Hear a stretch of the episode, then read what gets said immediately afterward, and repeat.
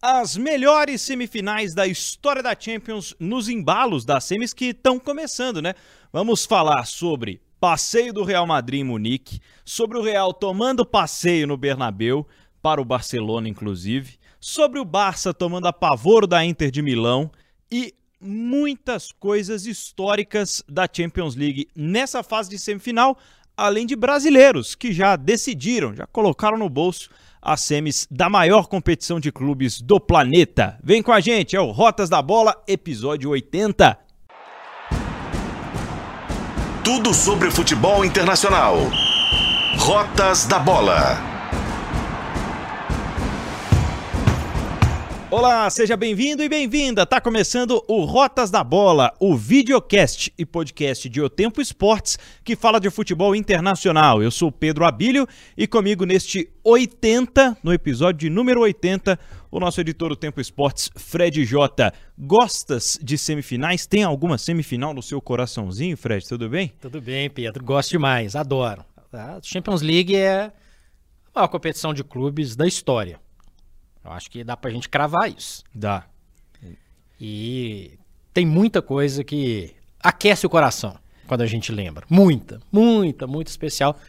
E antes de mais nada, muito legal a gente chegar a esse número 80, né, Pedro? Verdade, 80 episódios falando de futebol internacional, que venham mais uns 80 mil pela frente aí. Fred.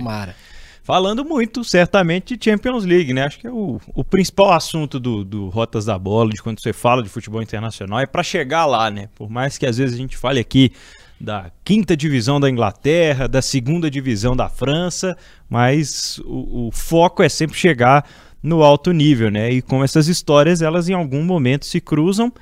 Nesta temporada 22-23, as histórias voltando a se cruzar, né, com um grande clássico de um lado, Inter e Milan e Real Madrid Manchester City, semifinalistas da temporada passada. Por sinal, Fred, vamos começar relembrando neste episódio especial sobre semifinais históricas de Champions League, como foram as últimas semifinais de Liga dos Campeões da Europa, não é isso? Exatamente. Algumas com emoção, viu, Pedro? Algumas com emoção. Algumas que a gente. que eu falei que dá pra guardar, né? Que aquece o coração. Algumas estão nesse bolo aqui, viu? E ao passo que aquece o coração de uns, é, acaba com o de outros, né? Exatamente. espedaça o o coração de outros. Teve coração despedaçado na última edição, né? Teve, teve coração despedaçado na última edição porque foi uma reviravolta, uma remontada de um, um Real Madrid que a gente toda a cada fase, né, da última Liga dos Campeões duvidava, não, agora não vai dar. Não, acho que agora já, já foi no limite. O Real Madrid se superava, mesmo não tendo aquele alto nível de futebol é, é, tático, aquele futebol vistoso, mas um time muito efetivo nos momentos decisivos, né? principalmente nos acréscimos aí do mata-mata da última Champions League. Estamos falando justamente sobre Manchester City e Real Madrid. Na temporada 21-22 fizeram um lado da semifinal. O Real Madrid venceu a ida por 4 a 3 jogando em Manchester e depois, eh, aliás, o City, né, vence a, a ida por 4 a 3 e depois o Real Madrid vence por 3 a 1 com gols ali no finalzinho, com o Benzema sendo decisivo. E o Rodrigo, né? E o Rodrigo também, né? Lembrando que o City teve muito próximo de fazer um 2 a 0 que resolveria É.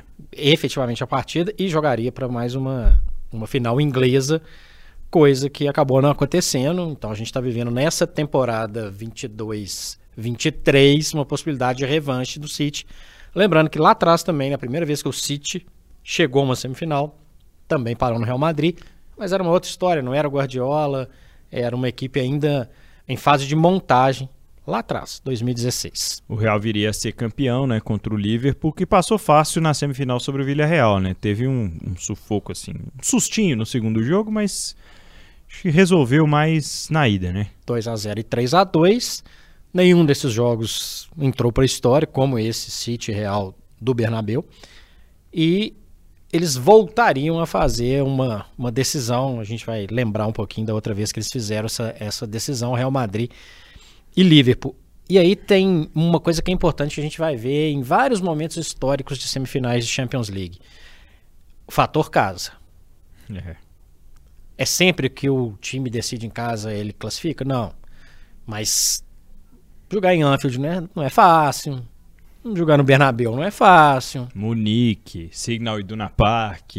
Tem, tem uns estádios que jogam junto. E isso, na história da Champions League, é muito interessante, decisivo, e não acontece em final. A não ser que a final seja na casa de alguém que ainda costuma perder, viu, Pedro? A gente conta esse caso. Acontece realmente. E no caso de Inter e Milan, Fred, como é que o fator casa pesa? Cada semana pesa para um, né? Ainda bem que não tem mais o gol fora, o gol qualificado, né? É, é complicar a coisa. Bom, é, na temporada anterior a, a, essa temporada passada, que foi a temporada 2020-2021, tínhamos um duelo né, de duas equipes muito técnicas. O Paris Saint-Germain vinha de uma decisão, mas mais uma vez ficava aquele pé atrás, como a gente nem conseguiu alimentar esperanças na temporada atual, por exemplo. O PSG que enfrentou o Manchester City e o Real Madrid foi o adversário do Chelsea. A final entre os ingleses, né, que acontece desenhada, né, numa reta final meio que diferente assim, a gente vê que talvez não fosse o desenho mais óbvio daquela temporada, né? Mas ali se construía. Eu posso até começar pelo Chelsea. Talvez se destruía um Chelsea que depois a gente não viu mais nesse nível, mas se construía um City de semifinal e final de Champions League, né, Fred? Exatamente. Era um City mais ponderado, um City mais consciente, um City com noção do tamanho desse tipo de jogo depois de várias decepções de não conseguir chegar com o Guardiola numa semifinal. Passa, na minha opinião, com autoridade pelo Paris Saint-Germain. É. Autoridade, 2 a 1 e 2 a 0 mas com autoridade. E estabelece uma marca que a gente vive até hoje. O City está na sua terceira semifinal seguida. E isso pode trazer uma tranquilidade na semifinal atual. Por quê? Porque já entenderam como funciona. Opa, funciona, erramos ali, acertamos aqui. E isso traz um, um, uma sensação de pertencimento àquele lugar. A Liga dos Campeões nos mostra historicamente várias vezes, né? Um clube que chega à final, não consegue, mas na próxima ele, ele ganha o título. E isso acontece para as outras fases também, e o City vem se acostumando cada vez mais realmente a jogar esse tipo de decisão. Né? E o Chelsea já tinha um modelo de jogo do seu técnico, do Thomas Tuchel, que consegue se adaptar naquele momento e, e, e ganha, na minha opinião, gás quando elimina o Real Madrid. Que era um Real Madrid bem mais inexperiente, né? Com essa geração trocando, né? Ainda era um Real Madrid meio verde, vamos dizer assim. É. Ainda estava entendendo o, o que podia fazer. Lembrando que eles se encontrariam no ano seguinte, não numa semifinal, e, e também jogos equilibradíssimos e tal. Mas esse Real Madrid estava no processo de construção e o Chelsea mostrou maturidade. E aí deu, aí na final, não é o caso desse episódio de hoje, mostrou mais maturidade do que o City na final. E aí, a temporada anterior, a semifinal de 2019-2020, acontece em meio à pandemia, né? Na bolha, fora de época, numa sede só com o Paris Saint-Germain eliminando o RB Leipzig e com o Bayern eliminando o Lyon para chegar à decisão. Foi tudo muito diferente, né, Fred? Essa temporada foi uma temporada muito atípica, estádios vazios, uma, uma reta final ali de jogos únicos, né? Semifinal, quartas de final foram em jogos únicos na Champions League, tudo diferente. É, é essa talvez é que tenha menos graça, né? Uhum. Porque eu acabei de falar que os estádios funcionam, que tem atmosfera, e esse não tinha. Era um momento. Era para terminar a Champions League. É, né? Vamos acabar e, e, boa. Mas ao mesmo tempo ficou aquela sensação de que talvez não terminaria, né? Que talvez não terminasse se não fosse assim.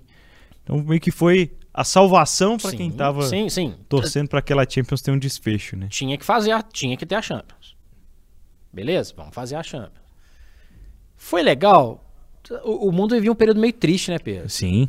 Então, tinha muitas dúvidas ali a respeito do que do que estava acontecendo, do que poderia acontecer, o número de mortes altíssimo. Foi um período difícil. Sim. E acho que, sem qualquer desmerecimento a, a, a nenhum dos clubes. Todos tiveram méritos. Inclusive, o Lyon eliminou o Manchester City do Guardiola, o Bayern enfiou oito no Barcelona, foi tudo nessa bolha. Mas faltou um charme. Faltou um charme. E, como eu falei no, na, na, em relação a acostumado com a coisa, é o Bayern. Yeah. E teve na temporada anterior, né, 18-19, remontada, né, do, do Liverpool contra o Barcelona. 3 a 0, ah, tá resolvido. Mas aí volta, voltamos àquela história dos estádios, né, Fred? Como eles mexem até com a cabeça dos visitantes também. E o Liverpool conseguiu chegar à decisão. A gente pode concordar numa coisa que Anfield é um dos ambientes mais hostis para um. Claro, com certeza. Para um visitante. Sem dúvida. O Barcelona tomou quatro e, e, e, com muita coisa improvável, né? O Liverpool desfalcado, o Hinaldo faz dois gols naquele jogo, o Liverpool né, remendado, na verdade, né? Uma coisa impressionante. Esse 4 a 0 esse entra naquela lista do, dos maiores de todos os tempos. Tranquilamente. Tranquilamente. É uma coisa impressionante. O Barcelona ainda começa, Messi faz um golaço no jogo de ida de falta. E parece que favas contadas, mas aí funcionou um dos grandes caldeirões europeus. E, e impressionante. Impressionante. Essa é. Essa partida para mim é a consolidação do trabalho do Klopp. É.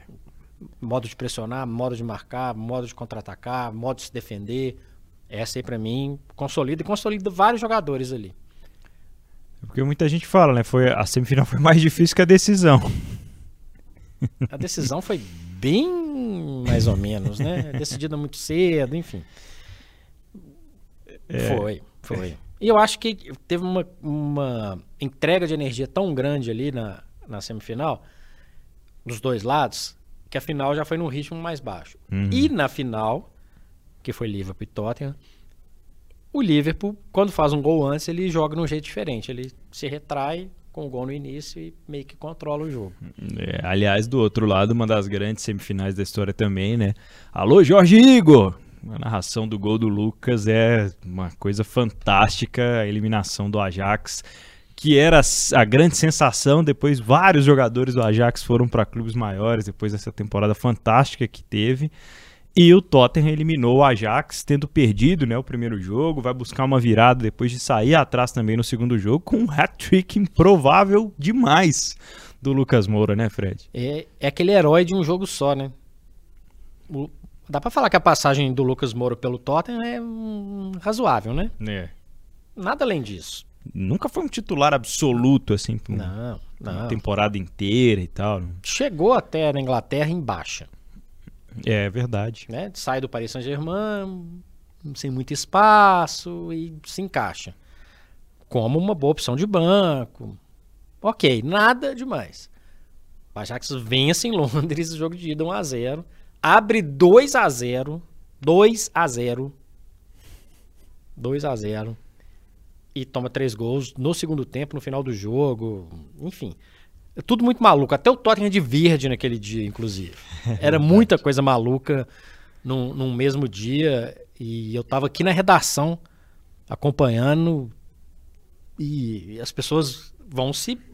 Esse tipo de jogo mexe nessa situação, mexe com todo Vai mundo. Vai parando o ambiente assim. O que está acontecendo? O que, que, é isso? Não, ó, fez, fez um. Você vai, fez dois. E você fica com aquela sensação. E aí a gente pode falar que a Arena Johan Cruyff não é um caldeirão. É. É um estádio maravilhoso, mas não é um caldeirão. Talvez fosse um caldeirão. O caldeirão não vai ganhar o jogo sempre, né? Mas esse é um caso de talvez uma outra atmosfera no estádio, não numa arena moderna e tal. Talvez, talvez fosse diferente. Mas esse jogo é histórico. Até na própria Holanda temos vários exemplos, né? Mas não foi o caso. O Tottenham conseguiu dominar o jogo é, fora de casa. Bom, e para a gente fechar essa, esse remember aqui das cinco últimas semifinais, Bayern e Real Madrid, com o Real Madrid avançando, né? Jogo muito, jogos muito apertados. e Liverpool e Roma, com direito a goleadas, mas por um gol o Liverpool se classifica. Dá um mole no segundo jogo, né? Mas se classifica para essa decisão, Fred. 2 a 1 Real e 2 a 2 contra o Bayern. Muitos acharam que era final antecipada e talvez fosse mesmo. Pelo nível que os dois estavam naquele momento, naquele momento ali é um apagar das luzes de uma geração de ouro do Real Madrid. É, verdade. Ali já era um, um, um fechamento de ciclo. Do Cristiano Ronaldo, do próprio Bale, que continua depois, mas ali eu acho que é uma. E faz uma baita final, um golaço na decisão, né? Que, que meio que fecha ali o, o ápice do, Sérgio Ramos, Marcelo. Tira o salário da final logo cedo É. também. Enfim, então era um Real muito, muito forte, muito interessante e vindo de títulos atrás de títulos. E lembrando que Liverpool e Roma, 5 a 2 e 4 a 2 é, o Alisson tomou um bocado de gol nesses, nesses jogos aí, como goleiro da, Roma. né? E foi decisivo para que a Roma chegasse até ali na semifinal. Última grande participação da Roma em Champions League. Mas ali, se o Real Madrid estava fechando um ciclo, o Liverpool estava amadurecendo um ciclo que, se não é o Karius, poderia ter vindo um título de Champions League já ali em 2018. É bem, bem decepcionante o esforço que o Liverpool faz para chegar até lá e o que aconteceu com o Salah via Sérgio Ramos e com o Karius via Karius. Com um, um frangaço, frangaço de pelada, né? Foi. Uma bola do meio da rua que ele não segura e, e o outro é. ele tenta fazer não sei o que, tentar dar um passe e também o momento do churrascão do solteiros contra casados, sei lá o que. Bisonho. Mas a semifinal muito legal de Liverpool e Roma. Muito aberta, muitos gols. E era uma fragili- fragilidade defensiva que, quando o Liverpool leva o Alisson para Anfield, começa a dar uma estabelecida bem interessante. É depois disso. Pois bem, as cinco últimas semifinais de Liga dos Campeões, a gente está vivendo esse clima né, das semis da Champions League aqui no Rotas da Bola. E olha só, você acompanha futebol e é bom de palpite? Então tem que conhecer a KTO.com. Lá na KTO, que é a melhor e mais segura casa de apostas, é o melhor site para você apostar e se divertir, tem muitos campeonatos. Você pode apostar aí na Liga dos Campeões, mas também tem Copa do Brasil, Brasileirão, tem a Libertadores várias outras modalidades também, além do futebol, viu, Fred? Pois é, lembrando que na KTO 2 a 0 é goleada. Numa semifinal de Champions League, Oh. 2 a 0 é uma maravilha, é difícil. É, é bom ter o, o, o ganho antecipado na KTO na- nas, nas semifinais de Champions. Quando você vê que tá chegando os 40 minutos ali, O Lucas Moura não entrou em campo ainda. é aí, aí tudo bem, né? importante. Pois é, 2 a 0 é goleada, viu, Ajax? Fique esperto aí, ó. Pois é, se, seu, se o time que você apostou abrir 2 a 0 a KTO paga na hora com ganho antecipado. Então, o torcedor do Ajax lá atrás, tá tranquilo. Faça seu cadastro em kto.com e utilizando o cupom O Tempo você tem 20% de bônus no primeiro depósito. Ah, já que seria finalista. Seguinte, Fred, já separei aqui as odds para apostas a longo prazo. É, odds para quem vai chegar à decisão. Lembrando que isso vai mudando né, ao longo do passar dos dias. Um time pode ter um desfalque, um resultado ali, outro aqui que influencia nisso também. Você se atualiza lá na KTO.com. Mas para a gente ter uma noção de favoritismo antes das semifinais começarem, por exemplo, o Manchester City era amplo favorito em relação ao Real Madrid, com o Real chegando a 3,75 de odd para se classificar à decisão. Você vê essa disparidade também? Desse tamanho, não. Eu acho até surpreendente. Porque é o Real Madrid. É o Benzema, é o Vinícius Júnior, é o Modric, é o Courtois. Todos na melhor fase? Não. City em melhor fase? Sim. Mas. É, e na odd da, do derby da Itália, né? O favoritismo leve para a Internazionale. E para os desavisados aí que estão lá brincando na KTO, o AC Milão é o Milan, tá? A tradução livre aí do, do, do Cuidado. AC Milan. Muito bem, é isso, né, Fred? Pois é, deixa lá os seus palpites, hein? Na KTO, que é onde que a diversão acontece, viu, Pedro? Espero que tenha muita diversão nessas semifinais. Ah, certamente. Vamos nos divertir mais aqui nessa reta final de episódio 80 do Rotas da Bola, especial sobre semifinais de Champions League. Vamos listar aqui algumas semifinais que são marcantes para a gente, são marcantes para a história da competição. Tem grandes atuações coletivas, grandes atuações individuais. Começa pela semifinal de 2010-2011, Barcelona e Real Madrid com uma baita atuação do Messi no Bernabéu, talvez uma das mais icônicas. Ele teve muitas icônicas, né, pelo, pelos campeonatos domésticos, mas quando é pela Champions tem um apelo muito maior, né? Sem dúvida. 2 a 0 com dois dele no Bernabéu e depois um 0 a 0 na volta com o Barcelona se classificando, foi campeão em cima do United em Wembley, né, naquela decisão de 2011. E eles se encontraram também em 2002, com 2 a 0 e 1 a 1 Dessa vez deu o Real Madrid. Que também foi campeão em 2002. Lembrando que essa decisão do Barça contra o United, o próprio Alex Ferguson fala que foi um dos jogos mais perfeitos que ele já viu na vida dele. Do partido adversário. Viu de camarote, inclusive. Tá sentado lá e viu. Ali talvez o auge do, do Barcelona Verdade. do Guardiola, né? É. Messi, Iniesta, Xavi, enfim, aquela loucura, né? E em 2009, 2010, Pedro? 2009, 2010, Inter e Barça. O Barça abre o placar, o Pedrito Rodrigues faz 1 a 0 mas a Inter vira com gols do brasileiro Maicon e do Milito, que viria a ser o cara da decisão, né? Falamos aqui outro dia. O Barça vence a volta, né, por 1 a 0, mas a Inter passa e ainda fatura o título contra o Bayern de Munique. Isso aí o famoso ônibus do Mourinho estacionado no Camp Nou e todo mundo defende e, e se vira e o Eto'o vira ex-Barcelona vira zagueiro. Defender é feio? Não, de jeito nenhum. Então, né? Ganhar a Champions League defendendo. Nenhum problema. Melhor ainda. 2006, 2007, voltamos mais um pouquinho no tempo para falar de uma grande atuação do Kaká. Esse é um dos jogos que sempre são mostrados quando falam que o Kaká foi melhor do mundo de 2007, né? Primeiro o Manchester ganha em Old Trafford, o Milan faz uma reviravolta, mas já no primeiro jogo na Inglaterra, uma baita atuação do brasileiro, Fred. Ele praticamente decidiu aquela passagem do Liverpool. Do, do Milan. Para enfrentar o Liverpool. Enfrentar o Liverpool. O Milan, com o Kaká, tinha uma verticalidade que era uma coisa impressionante. A arrancada dele. E ele faz uma dessas arrancadas em Old Trafford. Sem o Maguire, hein? Ele passou no meio da no meio da defesa do Manchester United com uma outra defesa, né? Tem outros é. jogadores lá.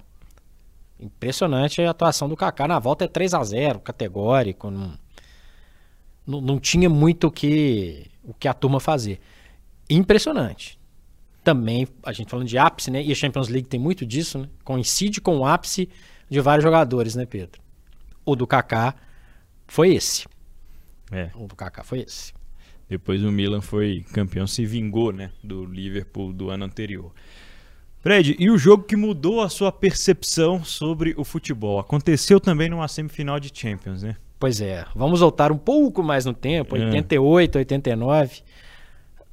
Naquela época, gente, não era tão simples assim. A gente não, não via como a gente vê hoje até a terceira fase preliminar da, da Champions League. Ver jogo de Champions League no Brasil era uma coisa rara, era difícil. E eu me deparei com o Milan Real Madrid, que eu fiquei encantado com o que eu vi. Teve um jogo em 1 a 1 a ida no Santiago Bernabéu e a volta, esse jogo que me fez pensar muita coisa, foi 5 a 0 para o Milan, jogando em San Siro, gol do Ancelotti, um deles, por exemplo, um chute fora da área. Era o Milan dos holandeses, né, como o pessoal gostava de se referir a um Milan maravilhoso, comandado pelo Arrigo Sacchi, que já tinha uma concepção de jogo muito interessante de se ver, não era tão preso a, a, a, uma marcação tão forte, mas tinha uma marcação precisa e o que eu acho interessante, lembrando de um, de um, de um clube italiano no final dos anos 80, fluida. Ele tinha na mesma defesa Baresi e Maldini. Um Maldini com um bebê. Ele tinha o Gullit, ele tinha o Van Basten, que para mim, um dos maiores atacantes que eu vi jogar. Destruiu o Real Madrid com uma, uma sei lá, com uma não só com uma facilidade, mas com um jogo tão agradável de ver, com uma, uma, uma um, um, um desempenho tático tão tão interessante que, opa, eu comecei a entender ali, poxa, esse cara juntou essa turma toda que às vezes faz um jogo duro aí no campeonato italiano, de muita marcação, e, e transformou aquele, a, aquela quantidade de jogadores num, num, num sistema que encantou. Transição, tinha o Raikkonen que vinha muito bem de trás, o Gullit jogava como um antigo 10 ou como um 11 entrando pelos lados. Tinha o Donadoni, que é um era um ponta, podemos dizer assim, jogava até com a 7, mas é que, que sabia como recompor. Enfim, foi é uma aula tática é, empregando muitas coisas interessantes numa formação de dar gosto de ver. O Milan seria bicampeão, inclusive, ganhou 89, ganhou 90, com um futebol, repito, de que me fez estudar a fundo, entender quem que eram aqueles caras. Eu era um adolescente na época, mas eu queria entender por que, que funciona assim, por que, que esse cara sai de trás assim, que moleza é essa? Eu não tinha visto isso ainda não. Então, para mim, é um momento muito marcante. É um futebol diferente, né? E isso muda muito com as concepções que vêm do futebol de fora, não só do futebol europeu, mas Hoje em dia a gente tem acesso a, a vários outros níveis, várias outras regiões, mas é o nosso contato com o novo, né? Que às vezes a gente só via quatro em quatro anos na Copa do Mundo, mas a Champions League muitas vezes mostra todos os dias, porque se não, se não houver essa reinvenção, essa proposta pelo novo, não tem como ganhar a Liga dos Campeões. É, voltando ainda mais no tempo, né, Fred? Pré-tragédia no Manchester United de 1957. Real Madrid 3 a 1 e depois 2 a 2 em Old Trafford. É, o United volta e volta à semifinal em 58 e aí já baqueado 2 a 1 no Milan e perde a volta por 4 a 0. Em 68, eles se reencontram 1 a 0 para o United e na volta em Madrid 3 a 3 com os dois gols do United quase no fim do jogo. É um duelo que até hoje para o Bernabéu e o Trafford porque várias vezes na história eles voltaram a se encontrar com o Real Madrid, grande dominador do torneio, mas com um dos times que fazem frente a ele muitas vezes, que é o United. E é um time histórico, né? Por que, que a gente está voltando lá em 1957, né? O United é o primeiro inglês a participar. Uma dessas decisões sem noções, sem qualquer tipo de noção, o Chelsea poderia jogar a primeira edição da Champions League, mas assim como os ingleses não gostavam de jogar a Copa do Mundo, no primeiro momento não, não vai ter representante não. Então o Chelsea não participa, vai United e chega uma semifinal com uma equipe que poderia, poderia ser um, um, uma equipe dominante de, na história da Champions League. Boa parte da equipe morre no acidente aéreo entre essa semifinal do Real e a semifinal do Milan no ano seguinte. É uma equipe totalmente jovem que chega em 1958 na, na semifinal. Mas essa base, essa a alma ali da, da recuperação, da reconstrução, e nas mãos do técnico, Matt Busby, que está no avião que cai em Munique, mas sobrevive, sobrevive. comanda o primeiro inglês a ganhar uma Champions League em 1968, passando pelo Real Madrid numa semifinal. Então, ah, por que está de 57 a 68? Por causa disso, porque é uma história que tem um início e tem um, um fim muito bem desenhado. Lembrando que depois dessa, de, desse ano, o Manchester United só ia ganhar um título inglês com Alex Ferguson na década de 90. Muito tempo depois. Em 1959, outra semifinal histórica de Champions League, ainda a Copa dos Campeões com a Eintracht Frankfurt, 6 a 1 e 6 a 3 no Glasgow Rangers e depois toma uma sapatada do Real Madrid na decisão. Na Escócia, coincidentemente, no Hampden Park, que ali é a coroação do, do time de Di Stefano, de Puskas, que 7 a 3 para o Real Madrid na semifinal diante do Eintracht Frankfurt. Mas interessante porque um escocês chegava ali a uma semifinal e o futebol alemão que ainda vivia um processo de reconstrução. Daí o destaque, um pós-guerra ainda. Daí o destaque para o Eintracht Frankfurt, lembrando que nem existia a Bundesliga 1959 é só do início da década de 60, Pedro. A gente falou de um Tottenham que ficou no quase nos tempos modernos, mas lá nos anos 60 teve um outro quase do Tottenham também, né? É o Tottenham do Jimmy Graves, que é o maior artilheiro do clube por muitas temporadas, até aparecer um que quase leva o Tottenham à glória, que é o Harry Kane. Parou no Benfica faz 2 a 1 toma de 3 a 1 o Benfica do Eusébio, que também é um que tem muita história pra gente contar nessa Champions League, viu, Pedro? E a Inter de Milão, Fred, lá nos anos 60, teria alguma história para se inspirar para essa semifinal de agora? Tem, e aí o placar que eu vou falar aqui é muito interessante, porque a Inter do Helena Herrera jogava feio, bruto e fechado. Mas fez quatro gols no Liverpool em dois jogos. Perde por 3 a 1 Um Liverpool que vive um processo de, de, de, grande reconstrução, de retorno, inclusive, à primeira divisão do futebol inglês, que iria dominar na década de 70. E a Inter faz 3 a 0 no jogo da volta. É. A se quer uma inspiração, tá aí.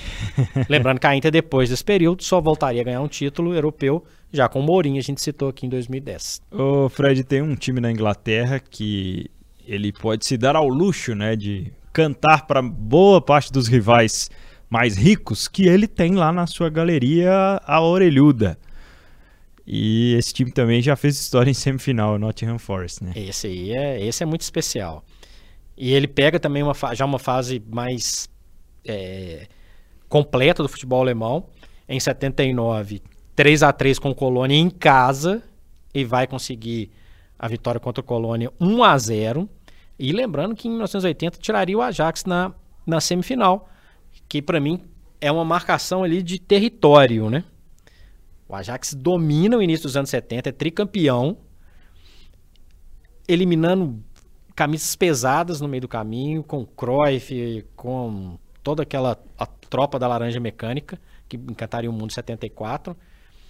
Em 70, aí tem o domínio do Bayern. Em 77, Liverpool, Liverpool 78, Forest 79 80, Liverpool 81, Aston Villa 82 é um domínio inglês sem precedentes, que tem o Forest como um, um, talvez a grande história de todas essas. Se o Liverpool era dominante, inclusive em casa, o Forest sai da segunda divisão, direto, vence a primeira, vai para a Champions League, ganha duas em seguida.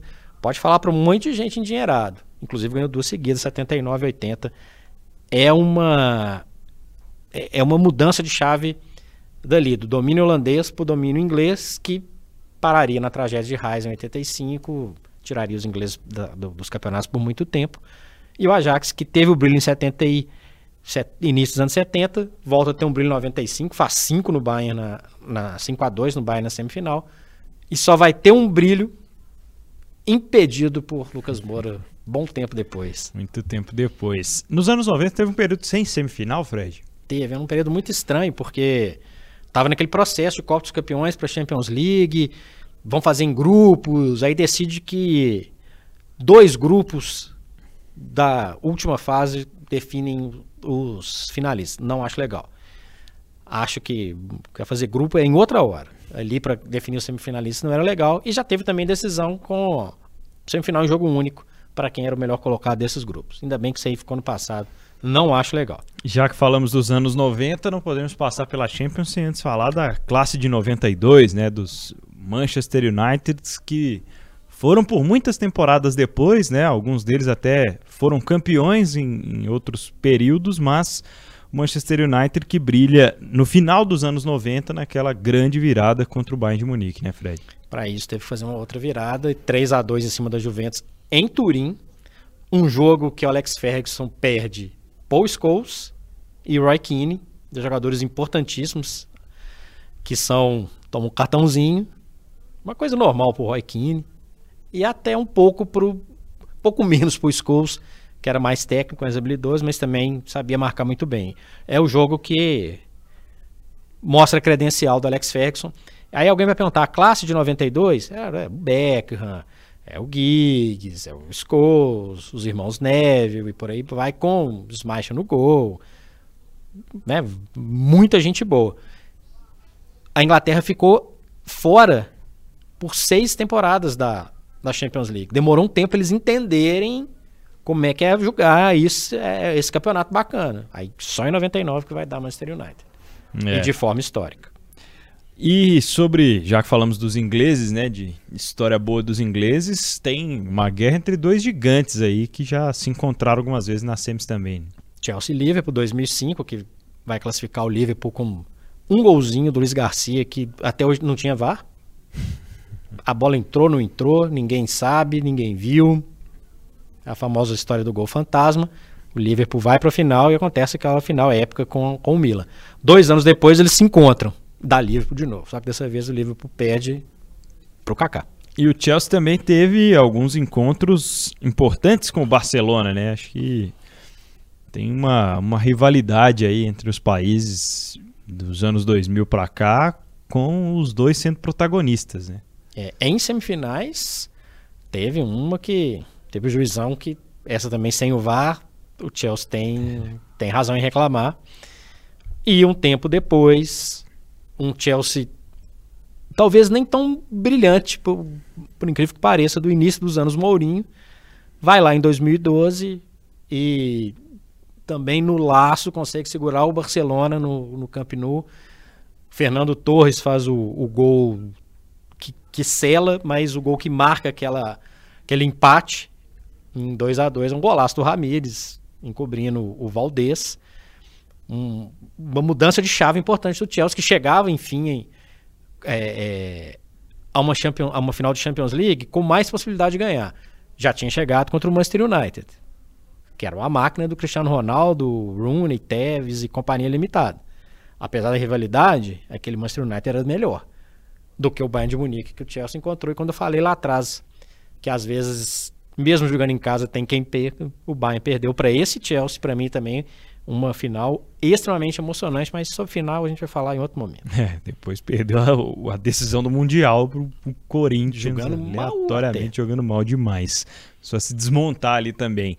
E, já que falamos desse Bayern de Munique, pouco tempo depois, uma decisão 100% alemã pela primeira vez na Liga dos Campeões, com o Bayern enfrentando o Borussia Dortmund, né, Fred? Em Wembley, e ali muita coisa envolvida, né, Pedro? É. Muita coisa. Para chegar lá, eles precisaram derrubar outros gigantes. De quatro. começar. Deixaram dois gigantes de quatro, Barcelona e Real Madrid. O Bayern tira o Barcelona e o, e o Dortmund tira o Real Madrid com goleadas, com Lewandowski brilhando, com polêmica, né? Porque o, o Götze, que seria o, o jogador decisivo na Copa 2014, era um jogador criado no Borussia Dortmund, que um pouco antes da, da final, nesse período da semifinal, anuncia que vai para o Bayern.